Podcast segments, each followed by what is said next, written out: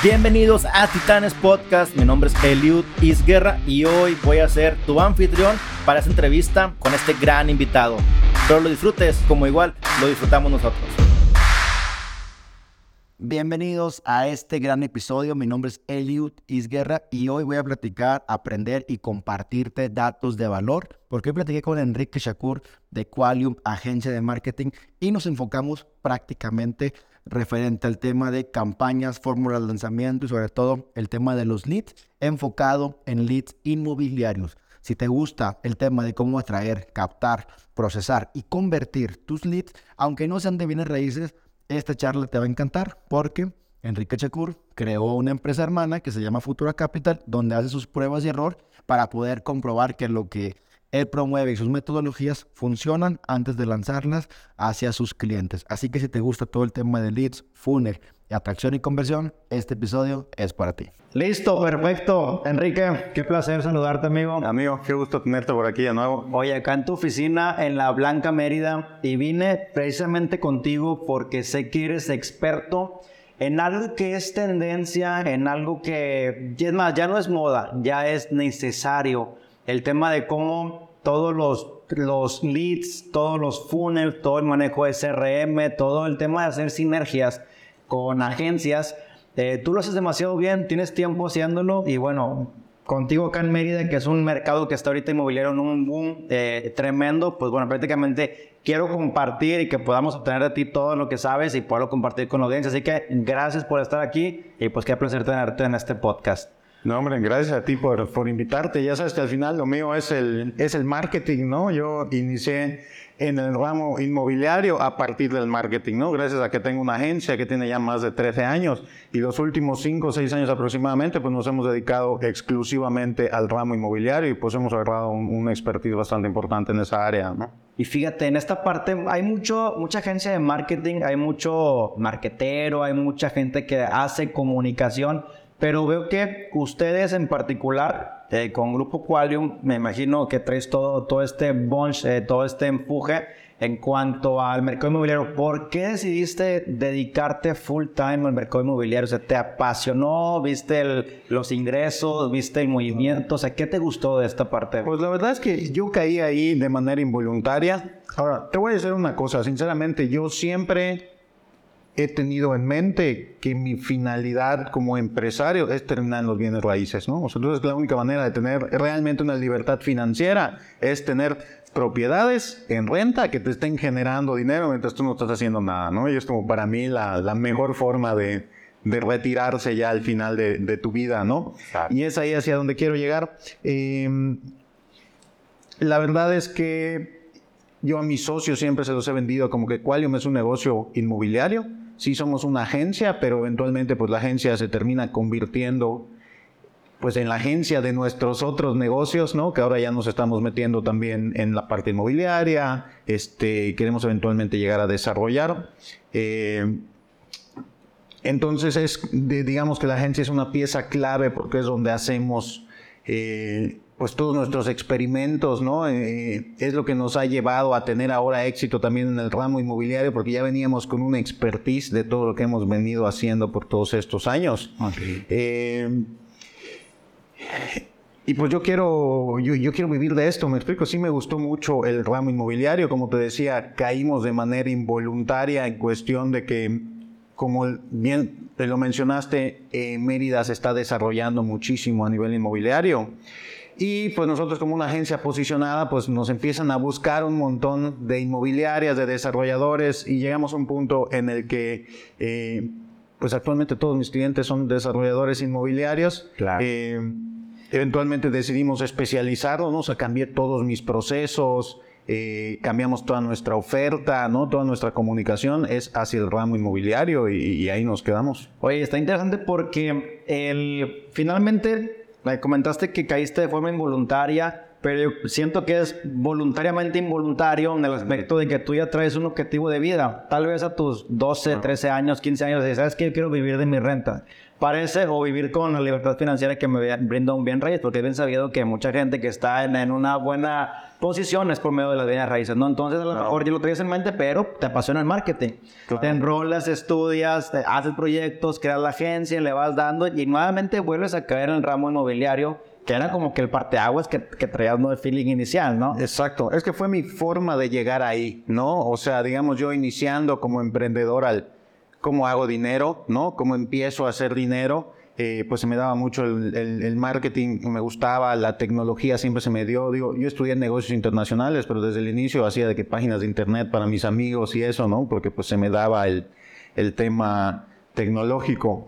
Eh, y la verdad es que no, no esperaba que la agencia, o sea, si bien yo quería llegar a, involucrarme como inversionista inmobiliario, no esperaba que la agencia se terminara convirtiendo en una agencia que ofrecía servicios exclusivamente para inmobiliarias, ¿no? Yo puedo trabajar con cualquier marca y pues cuando junte dinero me meto al tema inmobiliario. Claro. Pero pues hubo este boom en Yucatán, entonces nos empiezan a buscar un montón de, de empresas inmobiliarias nos especializamos, ajustamos todos nuestros procesos y nuestra comunicación para poder atender a estos desarrolladores inmobiliarios, entonces nos volvemos tan buenos que nos empiezan a buscar en todos lados, ¿no? Entonces ya tenemos clientes en todo el país que ya no les importa el tema de que, ok, mi agencia no está en mi ciudad, pero si quiero trabajar con el mejor, pues tengo que buscarlo donde quiera que esté, ¿no? Exactamente. Y sabes qué, por ejemplo, yo tengo viniendo a Yucatán un aproximado de seis años, entonces fue cuando empecé a ver mucho el tema de los proyectos de inversión, tema de terrenos, tema de propiedades,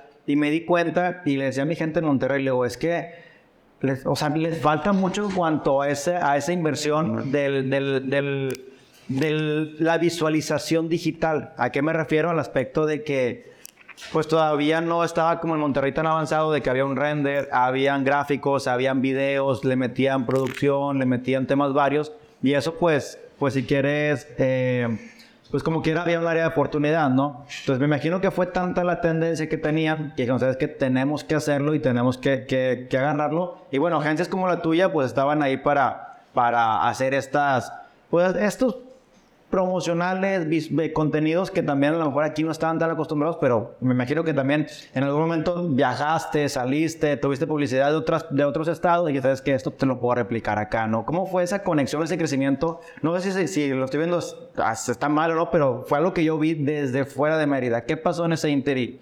¿Tú cómo creciste con ello?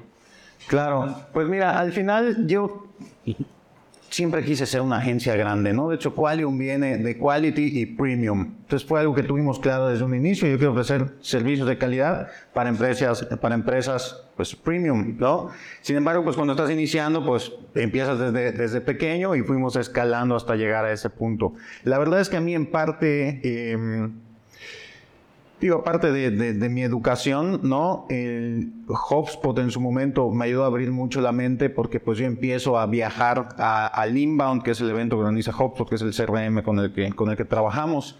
Eh, me voy a Boston y empiezo a tratar con otros dueños de agencias de otras partes del mundo, no solo de Latinoamérica, sino de Estados Unidos, de Europa, incluso van agencias de Japón, ¿no? Mm. Y entonces el estar en un ambiente o en un entorno de otros dueños de agencia que tienen el mismo hambre que tú, que quieren lograr las mismas cosas que tú, pues te impulsa a ver qué es lo que están haciendo y a no, no limitar tu visión a qué están haciendo los que están al lado de mí, sino qué están haciendo en el resto del mundo, ¿no? ¿Qué es lo que está funcionando en otros países? ¿Cómo es que están innovando? Y no, pues, quedarnos con lo que está haciendo el de aquí al lado, ¿no? Sí, no, totalmente. El tema de, globalizar tu forma de pensar y la forma de trabajar. No nada más, ah, sí, me gustó más el diseño este. No, también cómo trabajan ellos para ser más eficientes, más productivos y llegar a metas más rápido. En este caso, Qualium, liderado por ti, eh, se convierte en una agencia de marketing inmobiliario. Obviamente tienes más, más productos, ¿no? Pero lo fuerte es eso porque también ustedes, pues me comentabas ahorita, quieres llegar al punto de desarrollar que no se me hace nada, nada equivocado porque tienes la data y estás probando de cierta forma con, ahorita con dinero ajeno, o sea, estás pautando con tus clientes, que obviamente no quiere decir que lo hagas de una forma eh, irresponsable porque finalmente hay que dar resultados, no, pero está padre esa parte de que tú mismo lo vas creciendo junto con él. Por lo mismo, quiero resaltar, la, y, y te, lo, te, lo, te lo aplaudo, la importancia de buscar también aliados de marketing que vayan enfocados a temas inmobiliarios. Si yo soy asesor inmobiliario o soy desarrolladora o soy master broker, oye, búscate a alguien que vaya enfocado y creciendo y que esté consumiendo día a día tendencias inmobiliarias. No, eso es clave. Claro.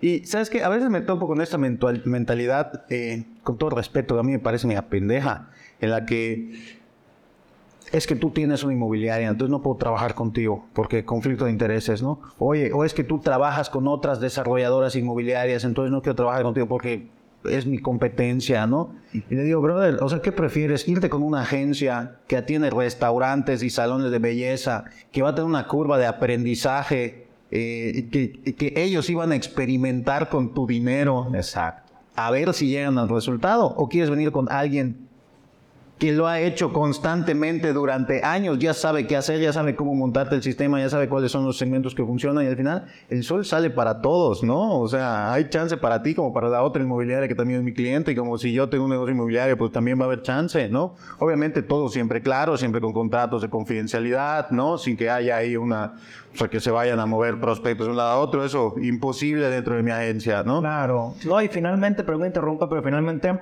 llegas a un resultado. O sea, dentro de 3, 4 meses, si te está funcionando, eventualmente si pase lo que pasa interno, que no pasa, no es el caso, pero a ver, ¿qué quieres? ¿Quieres ser celoso con tu información o quieres vender?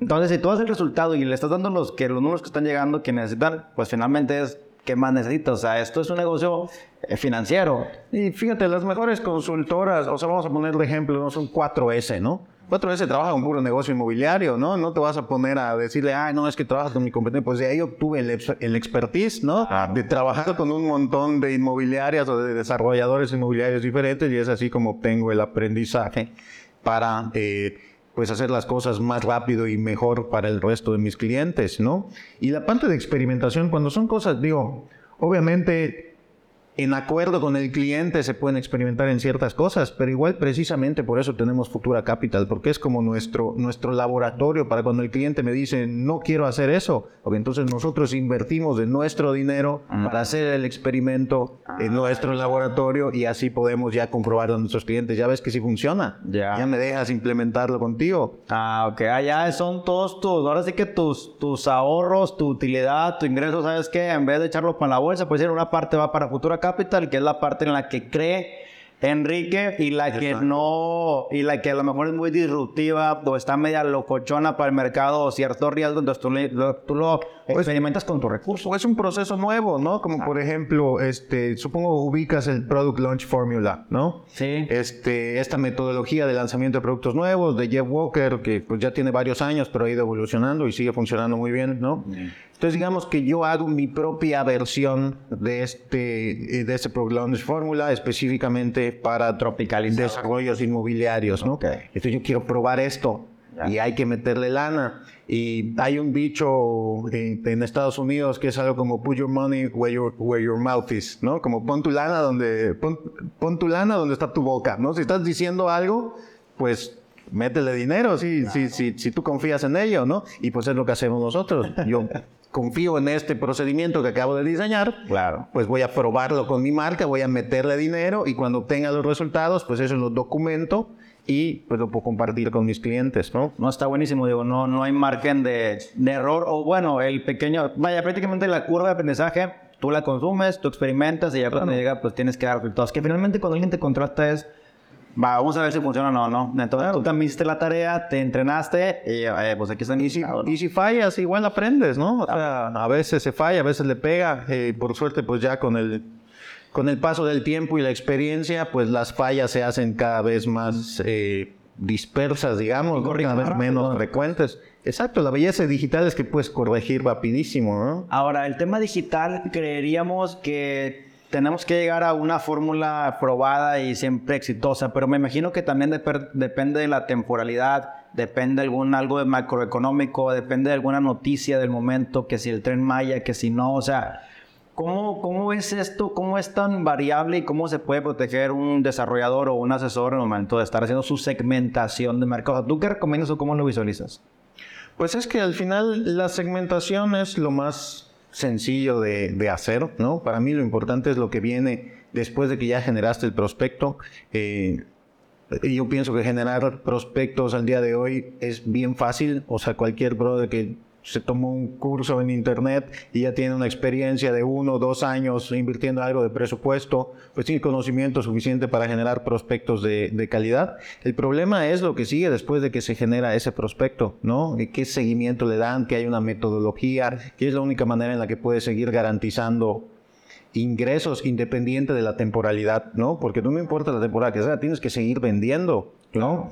Definitivamente hay una variación dependiendo de que, ah, si pagaron los aguinaldos, que si el buen fin, este, pues te puede acelerar las ventas, pero no te puedes limitar a decir, ah, esta semana no hay promociones, no hay, no hay buen fin, no hay Navidad, no hay lo que sea. Entonces no, entonces no va a vender, ¿no? Claro. Y la parte esta, porque ya es una realidad que se necesita para poder hacer unas un, círculo completo de, de ventas, es el tema de marketing o el tema de segmentación ya la gente o el inversionista lo consume bastante bien, sobre todo la pandemia vino a fortalecer esta parte, ¿no? Antes, ¿qué tenías que hacer? Veías un producto, y ibas a una tienda, viajabas a la otra, lo veías, lo tocabas, comparabas y demás. Ahora, pues todavía es mucho más sencilla la parte de decir digital.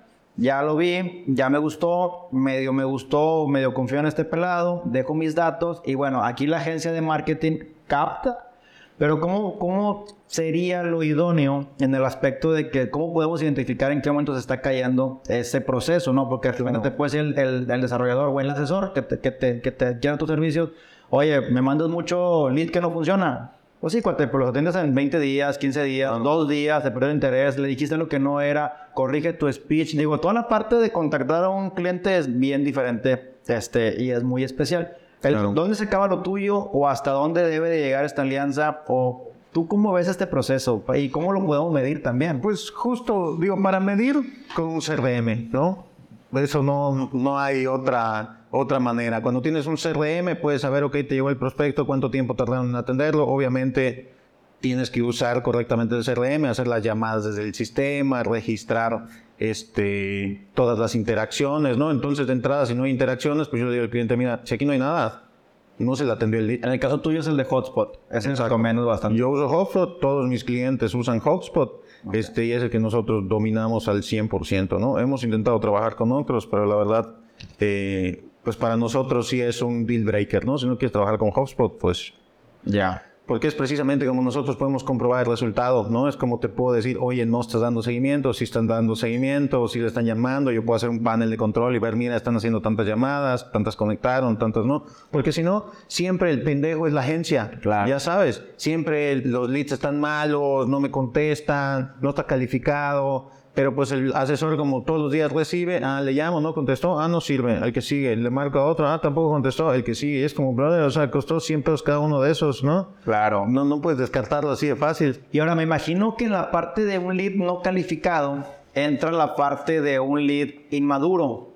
Porque, pues es que hay gente, ¿qué porcentaje de los, de, de los leads que te caen está buscando realmente comprar ahora qué porcentaje piensa comprar, pero apenas inició su proceso de educación y a comprar dentro de 3, 4, 6, 12 meses. O sea, ¿qué has visto en ese inter? ¿Y quién es, qué porcentaje es el curioso digital? Porque también hay curioso digital de que ah, deje sus datos, pero realmente no saben ni qué le están vendiendo o le piqué sin querer, ¿no? O sea, ¿cómo sería este, cómo lo eh, catalogarías o segmentarías los, los leads en ese aspecto?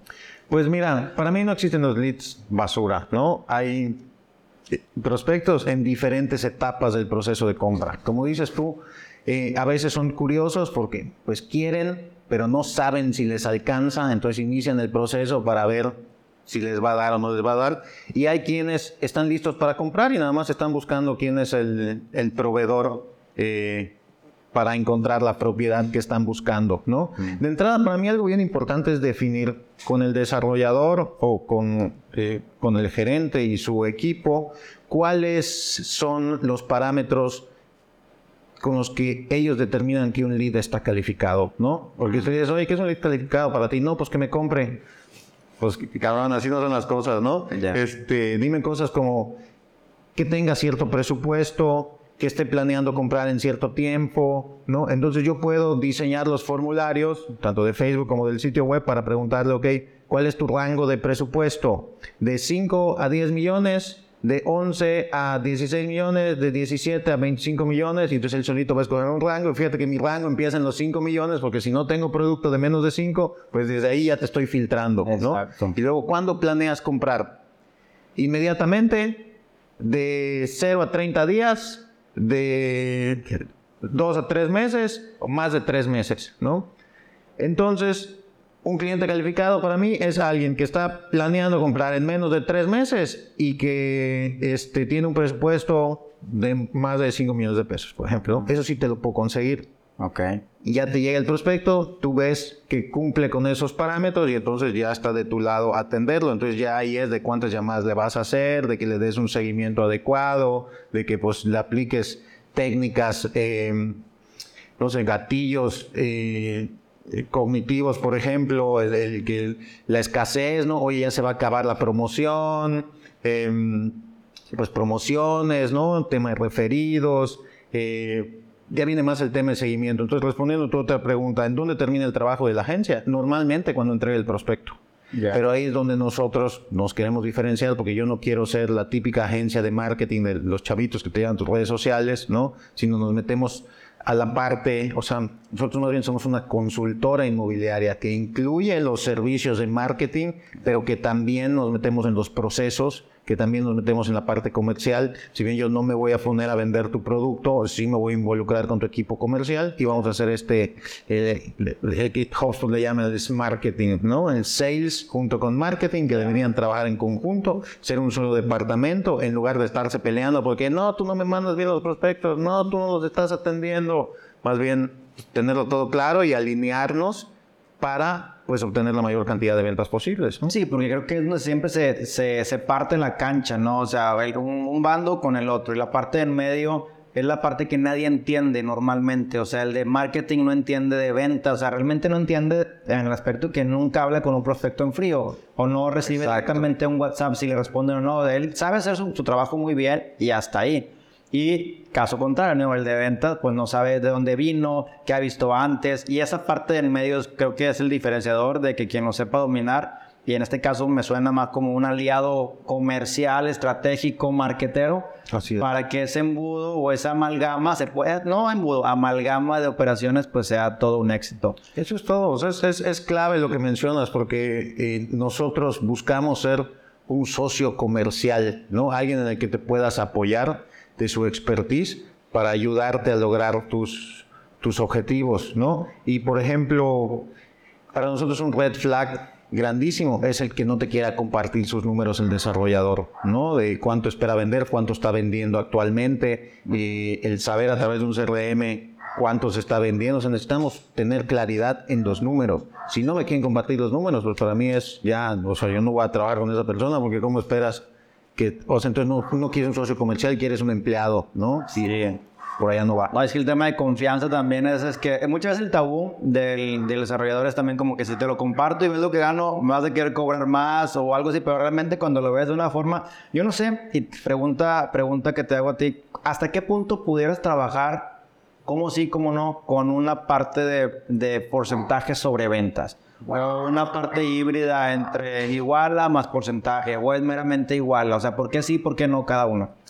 Eh, nosotros durante el primer año trabajando con un cliente nuevo que no conocemos, siempre es por iguala, porque no conozco su equipo comercial, no, o sea, ¿cómo voy a confiar mis ingresos en alguien que no conozco, ¿no? Que no sé si realmente tiene sus procesos, aparte justamente los vamos a ayudar a resolver eso todavía, ¿no? Después del primer año, si tenemos buenos resultados y hacemos este, buena relación con el cliente, entonces ya ponemos sobre la mesa el disminuir la, la iguala eh, y agregar un porcentaje sobre las ventas para que sea un incentivo adicional para nosotros, nos involucremos todavía más, eh, ya conociendo a la empresa, sabiendo que nosotros hacemos buen trabajo, que ellos hacen buen trabajo, y es una manera de garantizar que los dos crezcamos juntos, ¿no? En lugar de estas negociaciones de cada cuánto te voy a subir la igual a no sé qué, mejor mientras más ganes tú, pues más ganamos nosotros también, ¿no? Exacto. Que sea una negociación de ganar, ganar, y así pues crecemos ambos, y si realmente hacemos crecer tu negocio suficiente, yo no me voy a ver en la necesidad de andar buscando más cuentas, ¿no? Que si bien siempre estamos cerrando clientes nuevos, pues al cliente pues le conviene que de alguna manera yo atienda a menos clientes para que pueda darle un mejor servicio a los clientes que estoy atendiendo. Y a mí no me interesa tener 700 cuentas, ¿no? O sea, prefiero tener 10 desarrolladores inmobiliarios que son los chingones en, los que, en lo que hacen, que están sacando buen producto, que nosotros estamos logrando acomodar ese, ese producto. Eh, y al final seguimos creciendo, ¿no? Porque pues, no, no, no se trata de crecer el número de, clientes, sino el número de ingresos. Pues la ley de Pareto, ¿no? O sea, 80-20, baja los cuentos, pero todavía los potenciales. Entonces creo que por ahí. Y estuvimos en ese punto antes. Nosotros llegamos a tener más de 50 cuentas al mismo tiempo, pero pues eran restaurantes, salones de belleza, este, emprendedores, pequeños negocios. Y yo tenía una cantidad enorme de clientes una cantidad enorme de personal, una nómina por los cielos. Y no estaba ganando dinero realmente, ¿no? O sea, ganaba dinero, pero no me estaba haciendo rico, ¿no? Para la cantidad de dinero que se manejaba. Claro. Eh, y es ahí donde entra la especialización, ¿no? Que aplica tanto para el marketing como para la inmobiliaria, como en cualquier industria. La especialización es lo que te lleva al siguiente nivel, ¿no? Claro. Y fíjate que me gusta eso de, la curva de enamoramiento y de conocimiento, porque ser socios y, trabajar por igual y, y, porcentajes, pues sí, obviamente se requiere conocerla. Te vas a casar con la persona, tienes que saber quién le gusta, quién los enojar, cómo, cómo reaccionaría, te paga comisión, no te paga, cierra la cartera, o sea, porque hay mucho en riesgo. Pero sí, eh, vuelvo, eh, hago muchas veces porque en este eh, aprendizaje o crecimiento me ha tocado tocar varias eh, agencias y también muchos nos involucran a nivel de resultados o a nivel de conocimiento. Entonces es más como que, ah, pues déjame aprender contigo y luego ajustamos. ¿Y cuánto tiempo aprendemos? Cuatro meses, Leo. aprender en cuatro meses, ¿no? Entonces, bueno, en eso, en eso la verdad que eh, me gusta mucho cómo lo trabajan. Y me gustaría entrar a la parte de, de Jeff Walker, de la fórmula de lanzamiento también, porque me imagino la dominas perfectamente. Esta fórmula de cemento que a pesar de que tú y yo y mucha gente que nos escuchan la, la ubican, pues no todos aún la, la, saben trabajar. ¿Cuáles serían, digo, así como que grosso modo, estos pasos que muchas veces el asesor pues se va directo, ¿no? Así como que, oye, cómprame, directo es esto o ya no voy a estar. O sea, ¿cómo sería este, este, esta parte de enamorarlo y cuánto tiempo también lo puedes trabajando? Porque el webinar ya es, ya es necesario, entonces claro. tienes que llevarlo y la perseverancia de uno como asesor. Pues hay diferentes formas de implementar esta metodología, diferentes como tácticas, eh, pero se resume en el hecho de que es convertir tu lanzamiento en un evento, ¿no? Piensa, por ejemplo, en cómo Apple lanza una computadora. Nunca sale y te dice, hey, hay una nueva computadora, ya está en la página, cómprala, ¿no? Siempre hay un evento, siempre se le invita a la prensa con un mes de anticipación, luego unos días antes te, recuerdan que va a haber un evento y se hace esta transmisión a nivel mundial donde se presentan los productos y al final ya la gente está queriendo comprarlo, ¿no? Y a veces nosotros hacemos lanzamiento de que sale un desarrollo y lo mismo, ya salió y ahí está y pónganse a venderlo y no hubo chance ni de avisar a la gente, ni de calentar, ni, ni nada, ¿no? El lanzamiento Jeff Walker lo que te dice es que un lanzamiento o el previo al lanzamiento tiene que durar entre 7 y 10 días. Eh, en los que vas a hacer una serie de contenidos que pues en su momento se hacían blogs, correos electrónicos, ahorita ya se apuesta más por el video, ¿no? Por las transmisiones en vivo. Eh, él recomienda que sean por lo menos tres contenidos que complementan uno al, al siguiente eh, y te van llevando por este camino en el que vas generando confianza, vas generando autoridad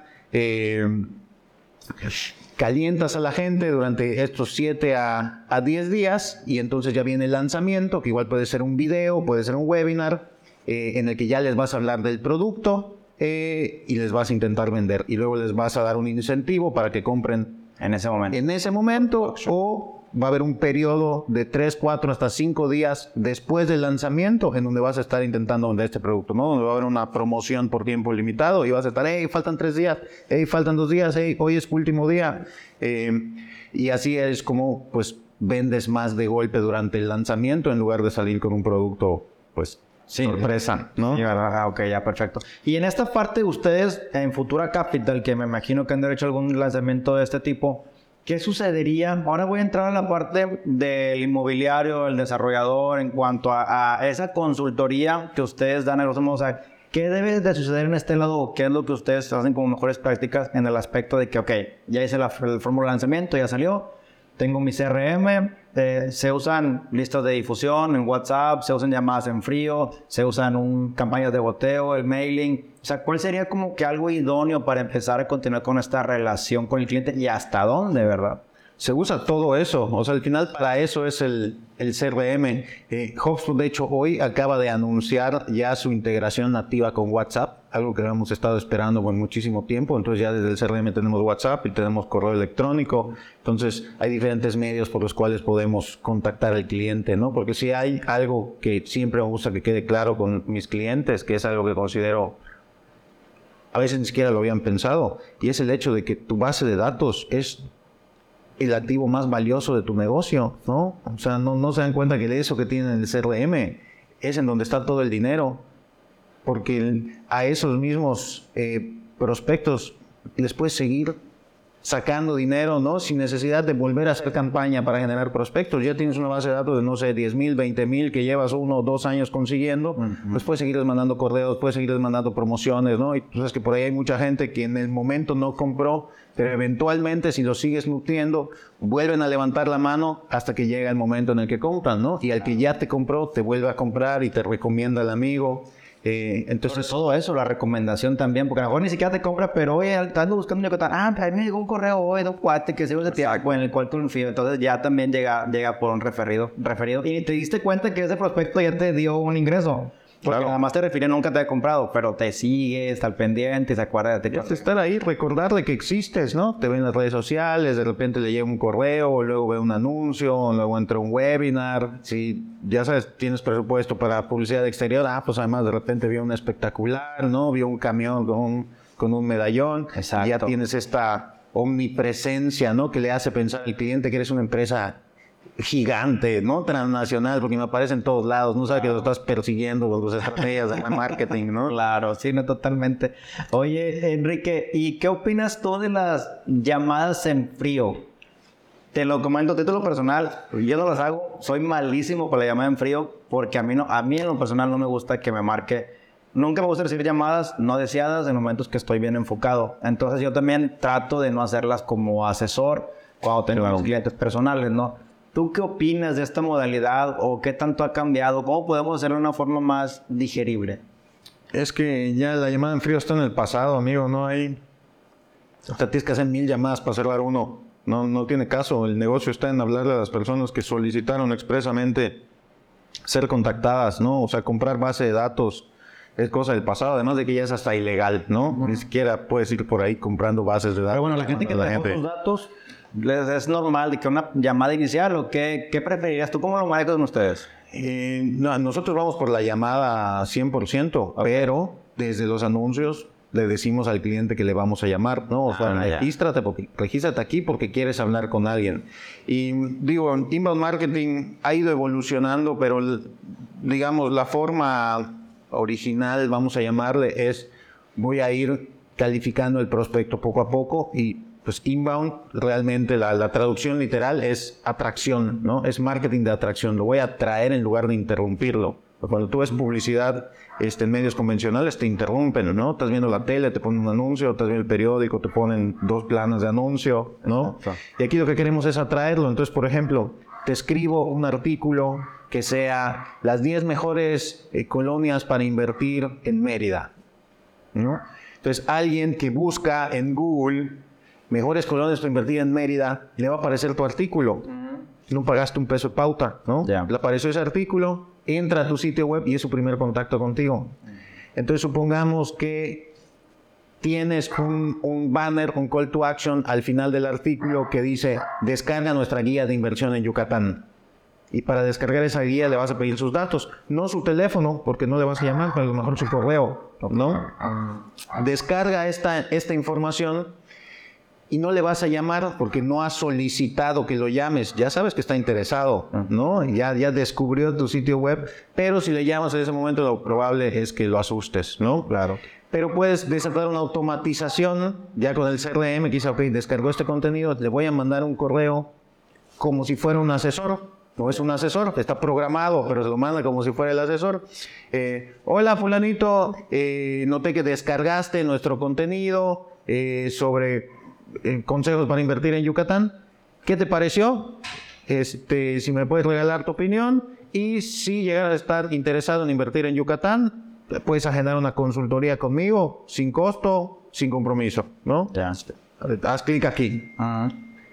Entonces la persona le hace clic a eso y ya deja su teléfono y solicita hablar contigo, entonces ya le vas a marcar, ¿no? Claro. Pero estás automatizando un caminito en el cual solo va a entrar una persona cuando el cliente expresamente está solicitando que se le llame.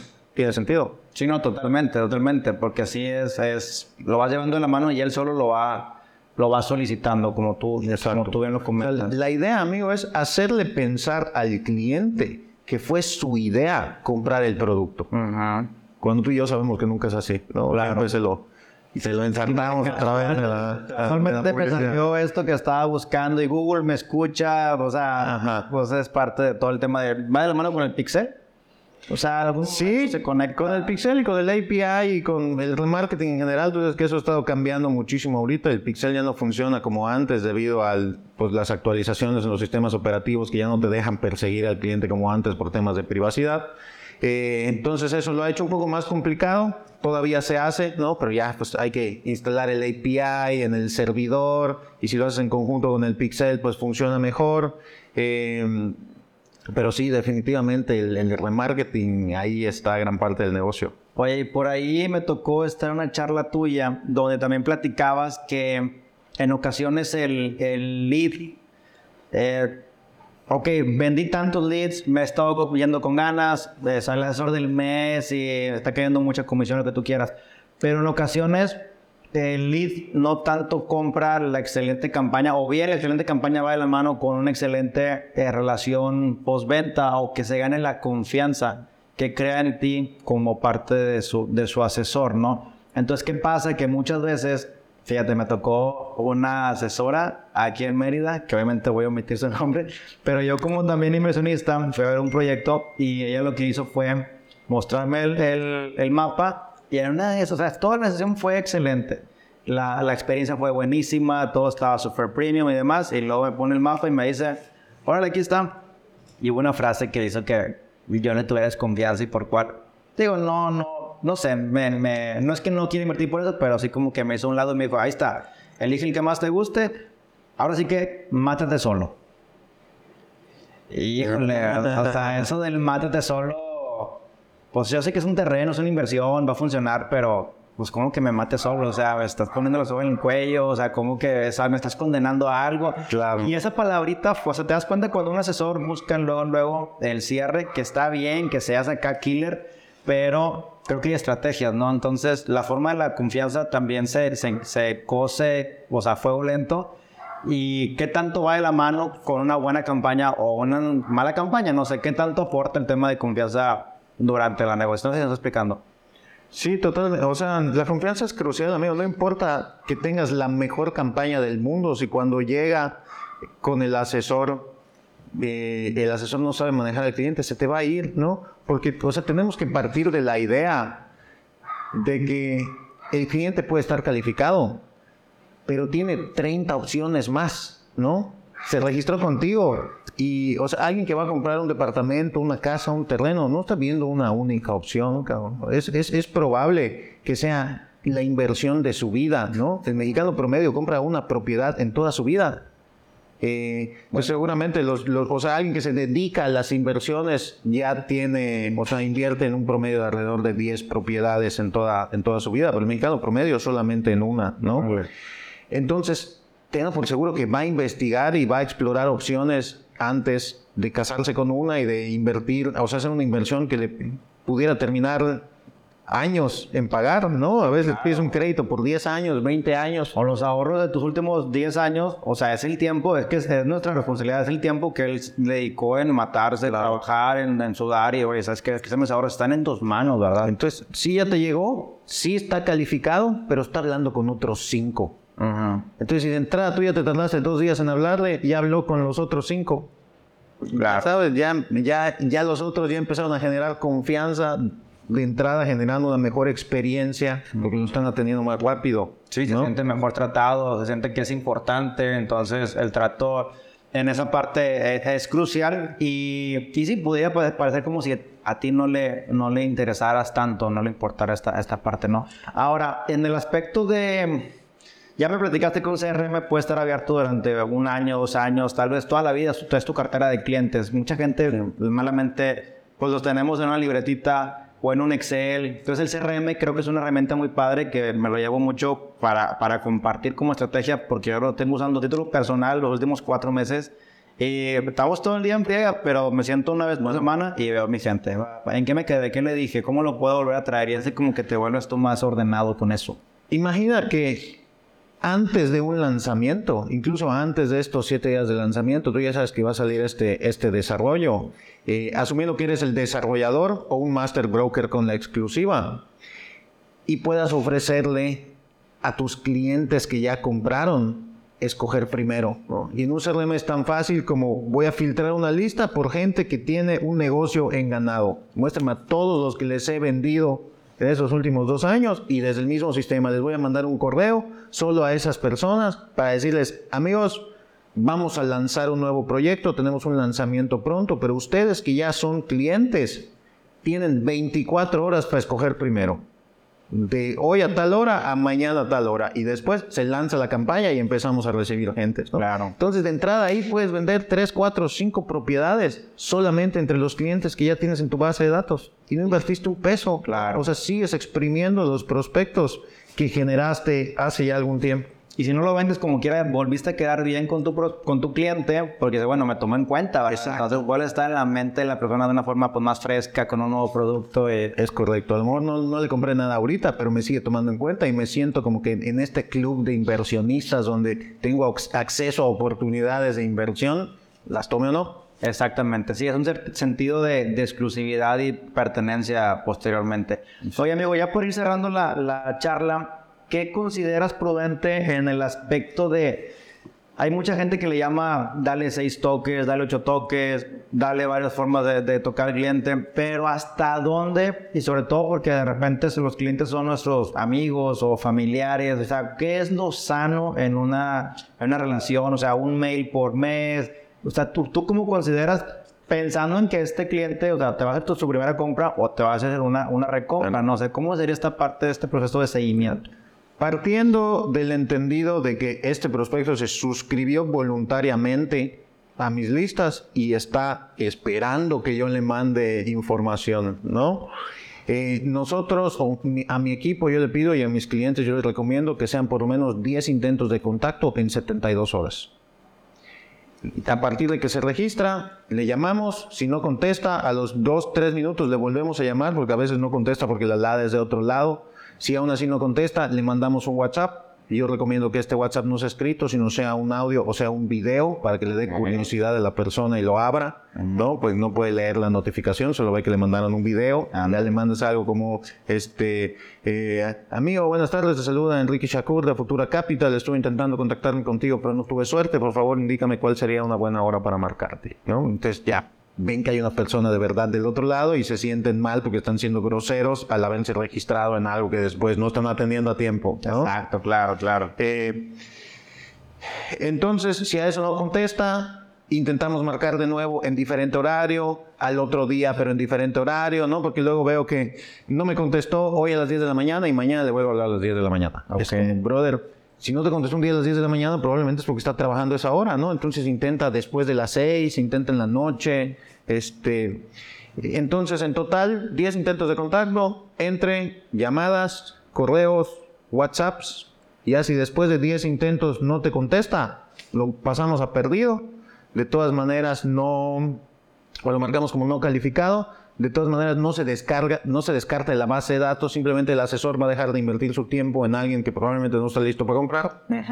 Y sigue en la base de datos y nosotros por lo menos quincenalmente mandamos un correo electrónico, ya sea con promociones, con cosas como, eh, no sé, pasamos a la segunda etapa de un desarrollo y entonces el precio de la nueva etapa ya está 10% más arriba, entonces mandamos un correo a toda la base de datos diciendo tu inversión ya vale 10% más, ¿no? Si tú compraste en este desarrollo, ya vale 10% más porque ya se acabó esa etapa y la siguiente ya tiene un precio arriba, ¿no? Entonces estás ganando plusvalía desde ahorita. Claro. Y así también, pues damos recordatorios de, hey, aquí estamos, tu inversión sigue creciendo, pero no estoy vendiendo nada. Claro. Estoy agregando valor. Sí, no, totalmente. Y si, y si no lo hiciste o no invertiste, te vas dando cuenta que también te quedaste fuera. Exacto, y es como, chin, ya me perdí el precio de la primera, mejor agarro ahorita en la segunda, porque pues ahí viene la tercera, la cuarta y la quinta, y cada vez va a ir subiendo más y me estoy perdiendo la plusvalía de comprar primero. ¿no? O la siguiente ya no me la pierdo y se esperan a una lista cero porque también pasa, ahí cuando tengas una preventa avísame. Me imagino que los marcos como este quiere preventa, ¿no? Cuando tengas esquina avísame. Entonces ya cuando está, los atacas y pues no hay forma de hacerse otro lado hasta que te digan, ¿sabes qué?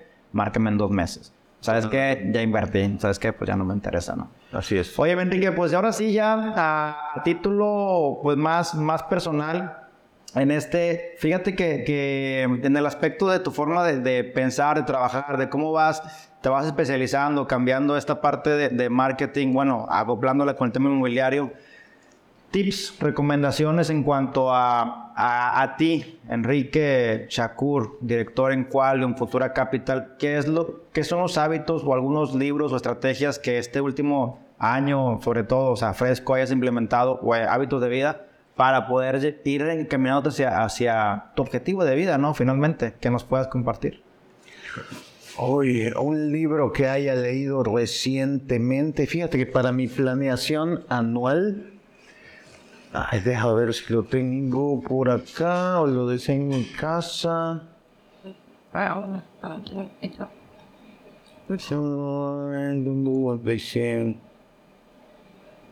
Ahí tienes como 40 libros de estrategia. Y la verdad es que sí leo, leo bastante.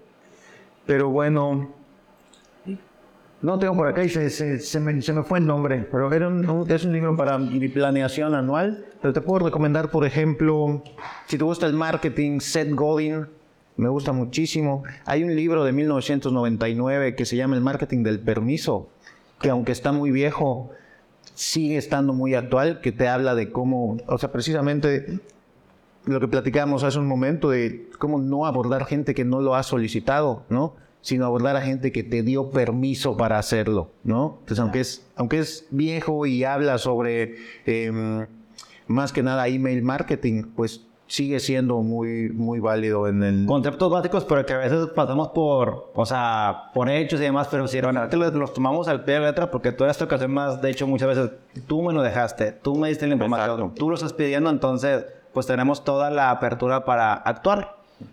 Hace un par de años también leí uno que se llama Las cuatro disciplinas de la ejecución, okay. que también es muy bueno. Este, pues te habla de estas cuatro disciplinas que deberías estar llevando a cabo eh, para alcanzar tus objetivos. Y esto es algo que a mí me gusta mucho cuando leo el libro, los bajo a presentaciones y luego se los, se los presento ya sean los gerentes o a los equipos comerciales de mis clientes y entonces lo mismo que estoy aprovechando yo, lo pueden aprovechar ellos, ¿no? Y lo agregamos como parte de las capacitaciones de nuestro servicio de inbound sales. Super, y se fortalece también la relación, mismo canal, a la par van, van en el mismo tema y platican de lo Correcto. mismo ahora y eso hace que más rápido se lleguen a las metas. Por ejemplo, este tema de, de nuestra versión del Product Launch Formula es algo que estamos implementando nosotros y haciendo pruebas y si funciona, pues vamos a ir, se lo vamos a presentar también a, a nuestros clientes, ¿no? Claro. Y la gente que está creando contenido, a lo mejor todavía no con una agencia, pero recomendaciones, marca personal, Instagram, TikTok, ¿funciona o no funciona? Ah, por supuesto que sí, la marca personal es una gran herramienta porque es como que le compres un amigo, ¿no? Tú logras hacer que la gente te vea como un amigo, que confíe en ti, cuidas mucho tu reputación, no les recomiendas cualquier estupidez por ganarte tres pesos, eh, es mucho más probable que te compren a ti que a cualquier otro, ¿no? Y como, de hecho, este tema de la frecuencia lleva la confianza, la confianza lleva la rentabilidad, también viene de Seth Godin, no recuerdo cuál de sus libros. La verdad es que yo soy muy fan y he leído por lo menos cuatro o cinco de sus libros, que tiene un, un montón. Eh, ese que escribió La Vaca Púrpura, por ejemplo, que es así como la Biblia del mercadólogo. También esa, eh, ese libro tiene una segunda parte que se llama Free Price Inside, que también está muy bueno. Tribus y todo esto también. Tribus es un gran libro, es un gran libro, toda esa... Eh, pues esa idea de que tienes que formar tu tribu y tener un grupo de gente que es como tú, aplica en los negocios, aplica para armar tu equipo comercial, aplica para conseguir una tribu de inversionistas que confíen en ti, ¿no? Entonces, definitivamente, digo, Seth Godin es, es para mí una gran influencia. Eh, Grant Cardón también. Em, si bien tiene contenido valioso, no me parece la persona más brillante, pero la energía que transmite Gran Cardón, ¿no? Porque tú escuchas sus audiolibros y es él. Y, ya sabes, lo estás escuchando y te están motivando y es como... En la regla 10X. Quieres, exacto, quieres salir a comerte el mundo después de, escuchar 10X, ¿no? Como que, bueno, no sé si pueda multiplicar mis ingresos por 10 pero le voy a apuntar a eso porque salí prendido de estar escuchando el, el, libro, ¿no? A mí me dio mucho una temporada por en el gimnasio, en lugar de estar escuchando música, escuchar audiolibros, ¿no? Mientras estaba en cardio, para no estar pensando en cuánto me estaba llevando la chingada en la, en la escaladora, me ponía a escuchar audiolibros y Gran Cardón era uno de mis favoritos para escuchar. Súper bien. Amigo, la verdad que estuvo muy padre la charla, aprendí un chorro contigo y realmente también felicito lo que haces porque esa, esa se ve mucho la diferencia entre cuando quieres quieres sacar nada más un ingreso de un servicio o hacer parte y hacer lo que funcione, porque hacia allá va también tu futuro y tu objetivo de vida. Entonces creo que cualquiera que hace un proyecto, sea lo que sea que hagamos, tiene que ir alineado siempre con lo que queremos llegar. Entonces creo que vas a llegar más rápido a ello. Mi mantra es ayudar a crecer a los demás y me he dado cuenta que eso es lo que me ha ayudado a mí a crecer, ¿no? A través del ayudar a otros a lograr sus objetivos. Claro. Y bueno, la gente te lo agradece y sobre todo que se hacen relaciones de largo plazo. Totalmente. Bueno, amigo, pues muchas gracias, señor, por compartir. Fue un gusto tenerte por aquí. Sale, vale. Nos vemos en la siguiente edición de este podcast. Si te gustó, comparte y ponlo en práctica. Hasta luego. Gracias por quedarte hasta el final de este episodio. Espero te haya gustado, lo hayas disfrutado, pero sobre todo pongas en práctica todo lo que te ha servido y lo que has aprendido. Mi nombre es Eliud Isguerra y nos vemos en un siguiente episodio. Te dejo nuestras redes, arroba Titanes Podcast en Instagram y Eliud-Isguerra. Hasta la próxima.